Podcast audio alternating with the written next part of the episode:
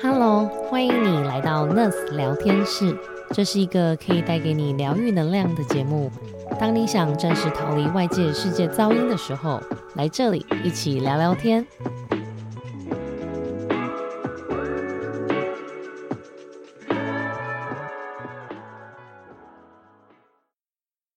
欢迎来到 Nurse 聊天室，我是 Angela。今天想跟大家聊聊什么是饮食自由，跟怎么用健康的心态去享用饮食。啊，其实大家如果听那小天使的朋友，应该有知道，我们第三集、第四集，还有第七集、第八集，都有分别讲到一些跟饮食有关的疗愈，包含直觉饮食，包含什么样是正确的营养的饮食的方式。那在台湾这样子一个美食的天堂，不吃美食是很困难的，因为台湾这么多好吃的东西，我们都很爱吃，可是同时又很担心我们自己的身材。那怎么样是能够？边享用美食的同时，然后又能够开心快乐，找到适合自己的饮食自由。所以说，今天我们想欢迎我们平台上的营养师 Cindy 老师来跟我们分享。Hi，Cindy 老师。Hi，大家好，各位 Nest 的听众，大家好，我是 Cindy。Hi，Cindy，可以请你可能跟大家简单做一个自我介绍吗？可能分享一下你之前的一些经历、你的背景，以及是什么样的契机让你接触到营养师的这个领域？呃。这个可以聊很久，那 我觉得可以先从呃为什么我会想要成为营养师这一块说起。就是其实我一开始小时候是想要当医生的，那那个时候进入了这个 undergrad 的时候，我们就是一个 pre med。后来我才发现，哎，其实我很爱吃，哎，如果我今天可以找到一个我可以学到怎么吃，永远不会变胖，又可以帮助别人变瘦，哎，该有多好啊！于是。那时候会觉得说这个 diet culture 的东西是理所当然的，然后我很想学，但是一步一步走来，可能经历过了厌食啊，经历过很多这种和食物之间的纷争跟排斥，那才走到了今天成为一位正念跟直觉营养师。那在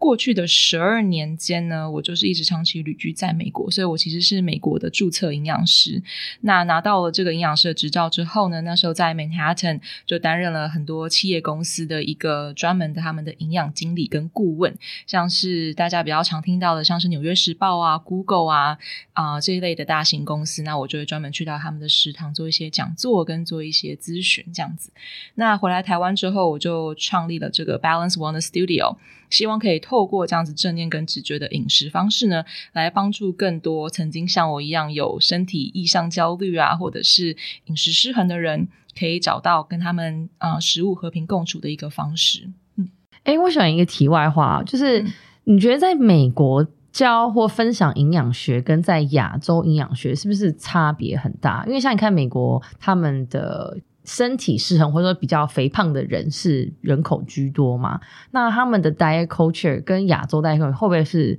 差别蛮大？或者大家对于营养学这个概念的了解是不是差别很不一样？我觉得台湾还蛮追得上美国的流行哦，是啊，所以。嗯，比如说生酮啊、一六八这些的，其实很很快的，或者是无麸质的饮食，很快就会传到台湾。就是我们在吸收他们的 research paper 是蛮快速的，所以那个时候可能一开始我在美国刚接触到这一类的 topic 的时候，这些 trend，或者是说你刚刚说到我们怎么去教饮食法，或者是这些新的这些 diet 嗯 plans 是怎么去执行的，很快很快台湾就会开始了。那你说到 diet culture 这件事情，就关于身材方面的话，确实美国人好像我们的印象里面会觉得说，可能体型比较宽大的人会比台湾还要来得多。但是我自己在回来台湾这两三年的过程里面，我发现 diet culture 这件事情，就是瘦就是美啊，或者是说我们吃东西是为了去减肥而去执行，而不是说这个我们后来会提到嘛，就是不是为了。我喜欢，我享受，我觉得其实两边都还蛮类似的，都一样严重。所以在聊到 diet culture 的时候，其实台湾人很多人他们会心里面会有更大的一个 shock，就会觉得说：哈，难道我一直以来执行的这件事情，跟我追求的东西，诶，都错了吗？反而是美国他们比较能够更快速的呃吸收跟接受。Anti diet culture 这件事情。那刚刚其实 Cindy 有提到 diet culture，还有不同的一些饮食的方式嘛？那你觉得什么样子饮食方式才是一个最正确或最好的，或者适合大家的？因为其实我知道很多人用不同的饮食法，他可能会造成他自己的一些内心的一些压力，所以也不知道说现在的以一个专业的一个角度，饮食是不是有一个比较好的方式，甚至是常常我们之前有提到过的一些直觉饮食，之前我们在跟其他的老师有聊过。在第三集跟第四集，以及我们有讲到什么叫做更好的一些饮食的方式，跟营养师在第七集跟第八集的时候，那对你来讲，到底什么是正念饮食，什么是直觉饮食，跟情绪性饮食，可能也可以请 Cindy 帮我们大家分享一下。那我先从嗯回答到饮食心态，什么样子的一个饮食心态可以带来一个好的心灵哦？嗯，我最喜欢分享的一句话，就是我很爱很爱讲的，就是 If diet culture wasn't so toxic。Intuitive eating，也就是直觉饮食，它其实就只会被叫做是 eating 而已。所以，如果今天不是有 diet culture 这件事情的话，直觉饮食其实就是我们大家可以很顺其自然、与生俱来的吃饭的一种能力。那它是不需要去学习，所以才会变成是一种啊 intuitive 的方式嘛。那节食文化呢，会把我们训练成一种吃东西好像是很非黑即白、很二元化的事情，变得很充满了科学逻辑跟这种数学的公式哦。所以，我把我们本来与生俱来刚刚提到这种 eat for pleasure 的这种享受美食的本能，哎，它变成是一种罪恶感，它是一种罪，所以会有我们的所谓的 food police，然后还有什么 guilty pleasure 之类的。但其实它本来就只是一个单单纯纯吃东西的啊一个行为。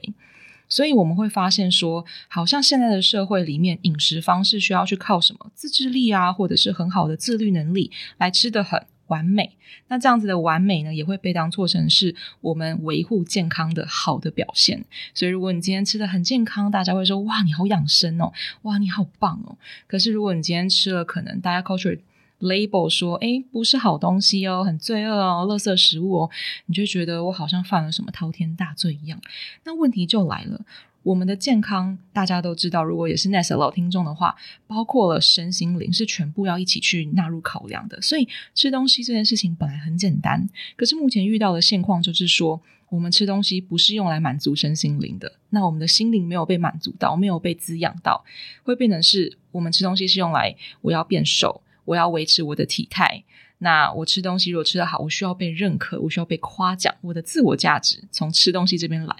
哇，那可想而知，吃东西就会变成是怎么样，充满很多的压力，那这些压力也是不必要也不需要的，所以除非呢。有一种人是我们大家觉得说你可能上辈子修了什么好香啊？有没有？怎么吃都吃不胖？天呐！但是我们现在也知道说这一类的人，如果你真的去看他的健康数值，你会发现他不一定是健康的。可是你知道现在的社会就觉得哦，I don't care，就是你只要怎么吃都吃不胖，那对我们来说就是值得羡慕，我想要追求的事情啊。那我会说个人。我自己最推崇的饮食方式，其实就会是结合正念跟直觉来一起去执行。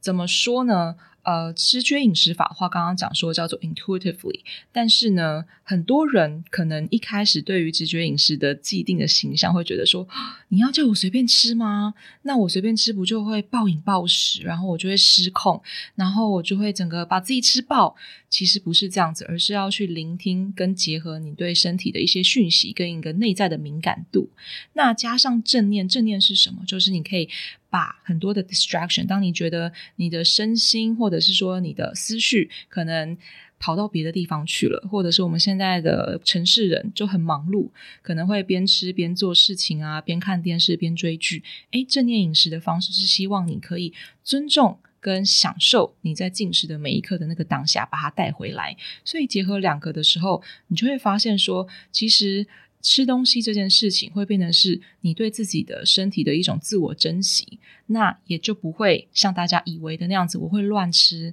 东西，而是比如说好了，啊，我有个学生，他很在意就是环保这件事情，所以对他来讲，吃当地当季的食材，他是可以疗养身心灵的。那从中呢，他找到了适合他的饮食方式。那对他来讲，吃原形食物这件事情就不会像是一种好像例行公事，或者是我这么做可以得到一种成就感。他是真心就会觉得说，他可以滋养到他的心灵。那我觉得这也是大家可以尝试看看的一种方式，就是对你来说最直觉的、最 natural、最自然的饮食方式是什么？那你去追寻它之后，你就会发现，其实压根吃东西这件事情就不需要去压抑跟克制，造成不必要的心理负担。那你刚刚有提到，其实说对于压力这件事情，因为我知道像很多人吃饭是很有压力的。那刚刚我们有提到直觉饮食，其实我自己也是，像我常常会吃像可能火锅啊、炸 鸡呀，嗯，然后我吃完其实就觉得很开心、很爽，你知道吗？嗯。可是就是每一次吃完，我就被我妈念：“天哪，这是一件很罪恶的事情啊，对你身体非常不好。”那当然我也知道这是一件。不是那么健康的事情，可是有时候就觉得说，我就是想要，我觉得吃这个让我觉得就是心理上的一个慰藉跟开心。嗯，我觉得可能是要跟大家去分享说，怎么样子能够知道什么样的方式是直接饮食，是不是要先了解一些基础的 basic 的东西？说哦，可能吃一个炸鸡，你大概知道它可能是。多大的热量可能会造成身体多大的负担？虽然说吃这样子的东西会让你开心，可是不能天天吃。然后或者说，哎，因为我吃了炸鸡，然后我可能下一餐就吃清淡一点。怎么样去找到属于自己的直觉饮食的方式？哦，这个问题，我觉得如果拿每一个状况都不太一样嘛，那我们就拿刚刚这个炸鸡跟火锅来说好了。我会认为呢，首先热量这件事情是不需要大家去特别去在意的。除非你今天到了直觉饮食跟真的饮食到一定程度之后，你觉得这些 information 它可以来帮助你选择或者是认识你现在面前的这些食物，那我觉得以一个不批判的角度跟不贴标签的角度，你来很中性的看待它，那我觉得是 OK。可是我觉得目前现在大部分的人，如果一下子要先跳去怎么去了解直觉饮食的话，他会有点。一样的，就是充满了压力跟一些不必要的数字，来给所有的食物啊，或者是自己的进食行为来做评分的动作，所以我们不需要去从那边开始。那如果讲到说炸鸡好了，炸鸡的话，我们可能现在直觉会想到的东西是：哎，你吃了这个之后，你当下的反应是，哎，可能很爽很开心。可是呢，可能一两天之后，你发现，哎，怎么肤况变得比较不好，或者是隔天起来好像这个气色也不太好，或者是吃完之后。我好像没有觉得很有精神诶，就是我很很昏睡，诸如此类的方式，都是你跟身体在做一个沟通，跟他想要透过他的方式来传递给你说，今天这个食物可能可以给你当下带来一些满足跟爽感，但是呢，你的这个爽感可能分量上面在什么样的程度，其实就已经达到那样子最巅峰的时间了，那我们就可以在那个时候。就 checking with yourself，那你停下来之后发现，哎，好像适合去吃一些蔬菜沙拉这种的清淡一点的食物来做一个平衡。那这些通通都算是直觉饮食，以滋养自己跟照顾自己为出发点来去做的一些搭配跟一些食物上面的选择。那你就会发现说，我们一开始我们的出发点，如果是以照顾自己的健康跟我爱我自己的角度的话。这些东西是没有什么罪恶感的，你会觉得一切都很顺其自然。如果可是我们今天是以天啊，好罪恶，或者是这东西不好啊，或者是我只是当下一个爽而已，那之后。接下来你去吃的这些蔬菜沙拉会变成比较像是一种我们说的补偿心态跟一个匮乏心态，那这样子就会有一系列的恶性循环的出现，跟我们刚刚提到的压力没有办法去跳脱这样子的不舒服的感觉。举个例来讲啊，像是直觉饮食，大家可能如果比较陌生的话，我就很喜欢讲说，回到最初一开始，当你还是小朋友、小小朋友的时候。你们没有任何的减肥啊、胖瘦美丑的心态啊，你会发现啊，有时候我的学生也好，或者是现在对于饮食方面有焦虑人也好，他们就会特别去羡慕小孩子吃东西的样子，因为他们吃东西就是开开心心的，想吃就吃，想停就停，从来也不会他们看到说哦，把自己吃到很不舒服，会想要到想吐、很撑的状况，或者是告诉他的爸爸妈妈说啊，我吃太多了，我要去运动燃脂，所以。这个部分也是大家可以去思考说，哎，直觉饮食它究竟长什么样子？那最好的方式就是，哎，你去看看三岁的、两岁的小孩，他们吃东西的时候是什么样子的模式。嗯。那其实刚刚有提到，就是说最好的饮食方式跟这几种不同的饮食，刚刚讲到的正念啊、直觉啊以及情绪性。那当我们遇到这样子的情况的时候，我们怎么样去对帮自己去做选择，或者说让自己去说，哎，我应该要怎么样子来去找到适合的饮食法，对我自己？你是说，如果在我们一般日常生活中，怎么样去帮助自己选择适合的吗？对，因为像可能有些人说，哦，那我好像比较适合直觉饮食法。或是说哦，可能我个性是比较偏情绪性饮食法，因为其实这些不同的饮食法其实好像都有一点雷同，可是又有一点不太一样的地方，是吗？嗯，我会说这些东西其实你可以把它分开来讲，也可以把它其实结合在一起来讲。只是呢，我们会习惯性的把一个东西或者是一个症状，好像它需要有一个名字。然后就会把这样的东西归类成哦，你是属于情绪性饮食，哎，你是属于直觉性饮食。大家其实就是一个很单纯的吃东西，就像我们刚刚前面讲到的。所以你刚刚提到情绪性啊，其实情绪性饮食也会被节食文化被 label 成是一种哇很糟糕。我今天可能压力来，我就暴吃，当下会想的都是这样子。但是情绪跟饮食他们是一起的，就是我们吃东西一定会有情绪，所以就回到一开始讲到的这个 eat for pleasure。那吃东西，它本来就会有这样子的一些情绪上跟嗯，你对于心情上面的一种连结。打个比方说好了，如果今天我们长期人在国外，那我很想要喝珍珠奶茶，那我喝下去的时候，对我来讲，这样的情绪就是我的想家跟我的思念感嘛。所以它是一个很正常的行为，对于你食物之间的这种情绪上、情感上面的连接。那这个也算是一种情绪性的饮食。可是，如果今天你是处于一种我只要一难过，我一想家，我就会想要去暴喝这些东西的时候，诶，我们就可以来稍微退一步的去思考，说什么方式可以更好的。更有效的、更完善的来解决我对于想家这件事情，去尝试不同的方式。那透过这样子，我觉得直觉性饮食有一个最棒、最棒的东西，就是你可以透过这样的尝试去了解，说什么东西是可以吃。满足到你身心灵的需求，什么东西你吃下去，你可能只是一个短暂的这种贴 OK 泵的感觉，但是你没有办法真的去治愈你真的内心的渴望。所以说，这个也算是了解自己的一个饮食的方式，然后并且达到自己的饮食自由吗？就是你可以这样讲吗？嗯，我觉得当一个人哦讲到饮食自由的话，我最喜欢问我的学生就是，哎。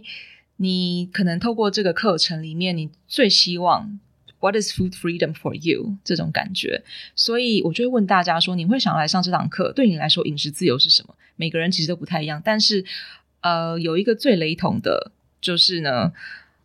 他们都最喜欢跟我讲的是，我想要抛开瘦就是美这件事情。我想要好好单纯的跟大家一起去享受吃东西这件事情，而且是可以把我的心思可能全神贯注在聚餐的时刻啊，跟朋友聊天的时刻，而不是满脑袋想着这吃了多少卡，这一盘这样子一餐大概我等一下要去跑多少步，去消耗多少的热量。对他们来讲，这就是共同所谓饮食自由的感觉。那从这里面大家就可以知道说，饮食自由就是节食文化的一个相反。所以，我们 break free 从节食文化里面跳脱出来之后，对他们来说就是一种饮食自由。我觉得对于很多人来讲，饮食自由都会是一件还蛮困难的事情诶，因为其实。尤其在台湾啦，我自己觉得就是大家都好瘦，然后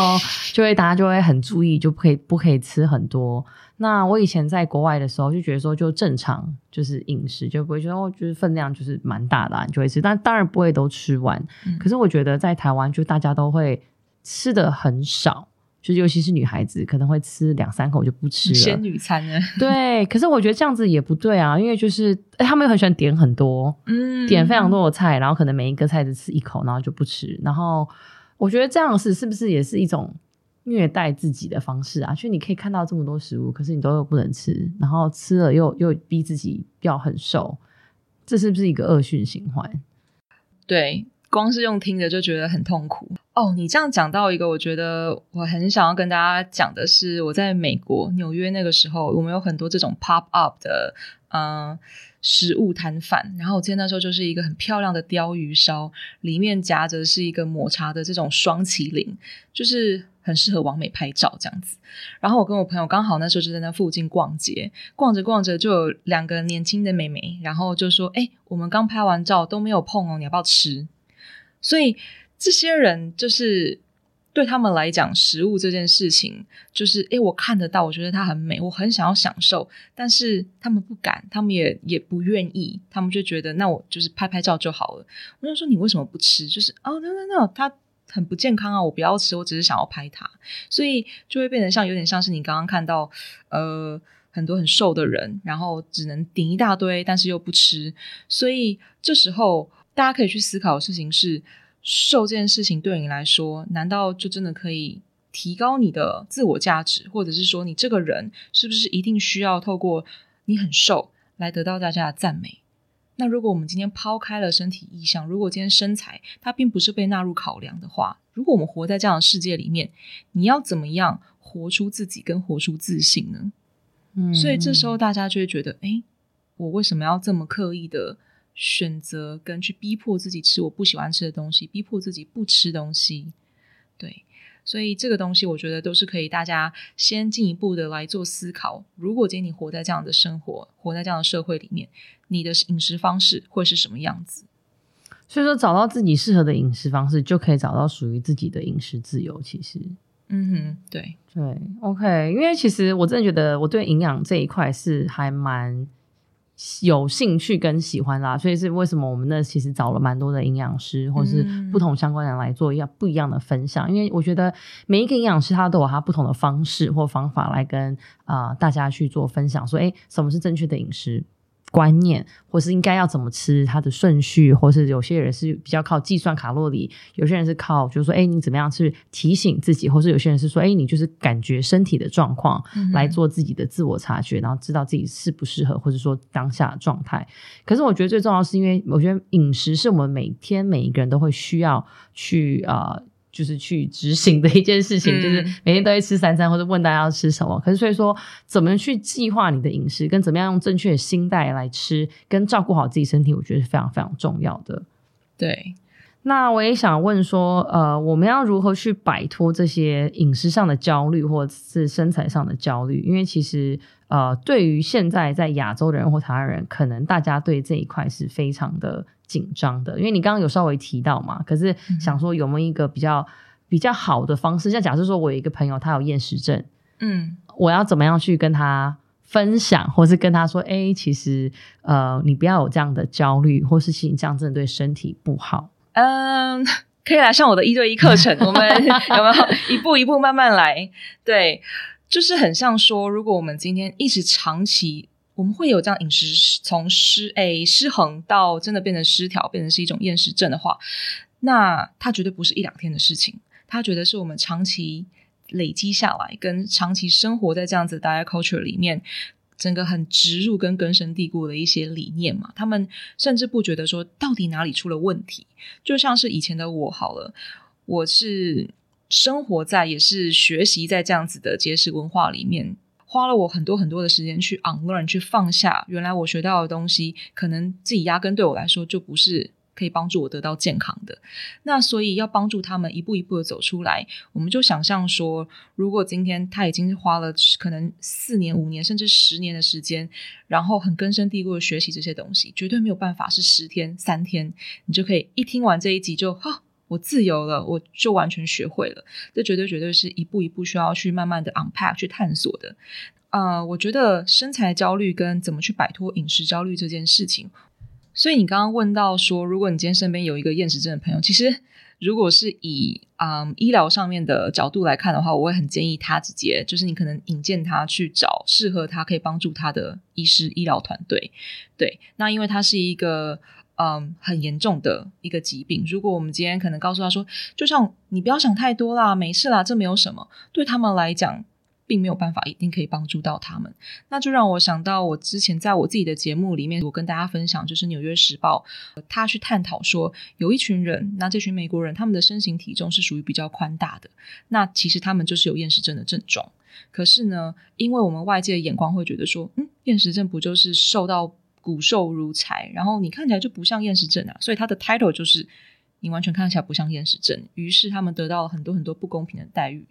那我觉得大家可以去执行一件事情，不管你今天你有没有有这方面饮食失调、饮食失衡的状况，我们都可以一起去做的事情是